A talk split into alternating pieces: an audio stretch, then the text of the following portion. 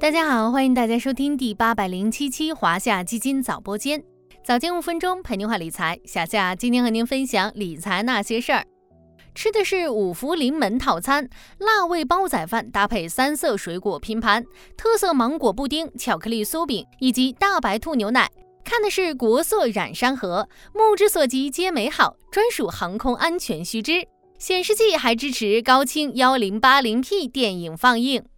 刚刚过去的这个周末，国产大飞机 C 九幺九商业首航冲上热搜。五月二十八日，全球首架国产大飞机 C 九幺九完成首次商业航班飞行，近一百三十名旅客成为第一批吃螃蟹的人。一时间，从机上餐食到机上放映的节目，都引起了大家热议。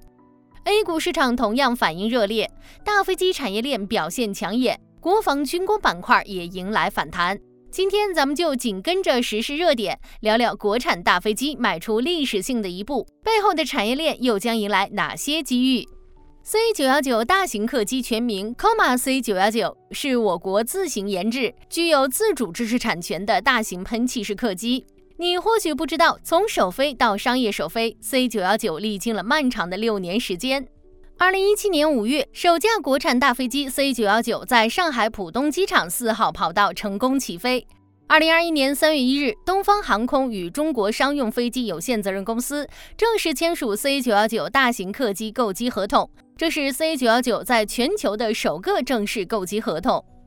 二零二二年十二月九日，东航接收全球首架国产大飞机，并开启一百小时验证飞行。二零二三年五月二十八日，全球首架国产大飞机 C 九幺九直飞的东航 MU 九幺九幺航班圆满完成从上海虹桥国际机场至北京首都国际机场的首个商业航班飞行。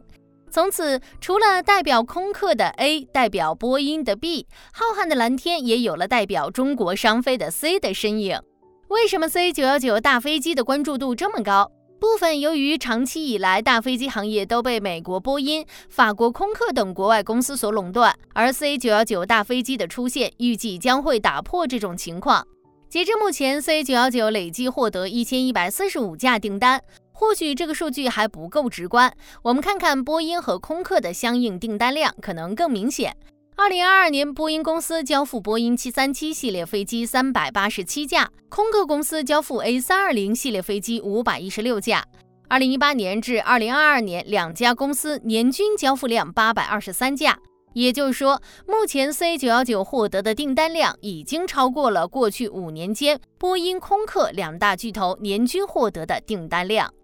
根据东航披露的公告，每架 C 九幺九的单价是六点五三亿元。以这个单价计算，一千一百四十五架 C 九幺九订单对应总价为七千四百七十六点八五亿元，年产百架 C 九幺九的总价为六百五十三亿元。这也就意味着，目前 C 九幺九的产业空间已经达到了千亿级别。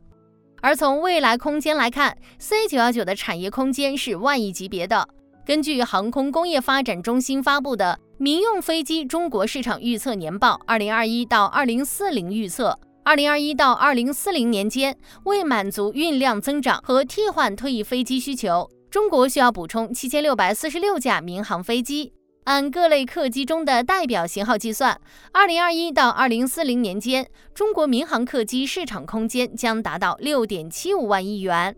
更重要的是，在国产替代的路上，C 九幺九并不孤独。在此之前，第一款国产喷气支线客机 ARJ 二幺已经实现量产并形成规模化运营。在此之后，远程宽体客机 C 九二九正在研制。从 ARJ 二幺到 C 九幺九，再到 C 九二九，中国商飞产品谱系越来越齐全，未来有望跻身世界一流梯队。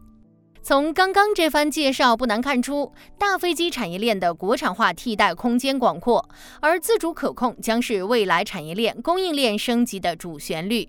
在投资上，大家不妨沿着产业链来布局。首先是产业链下游，也就是那些具有核心壁垒、能够生产国产飞机的主机厂商。接下来是中上游，因为 C 九幺九采用的是主制造商、供应商的运作模式，下游产能释放有望带动中上游航空发动机产业景气提升。另外还有牵一发而动全身的其他产业链，比如国防信息化、卫星产业等赛道。还将带动新材料、现代制造、电子信息等领域技术的集群性突破。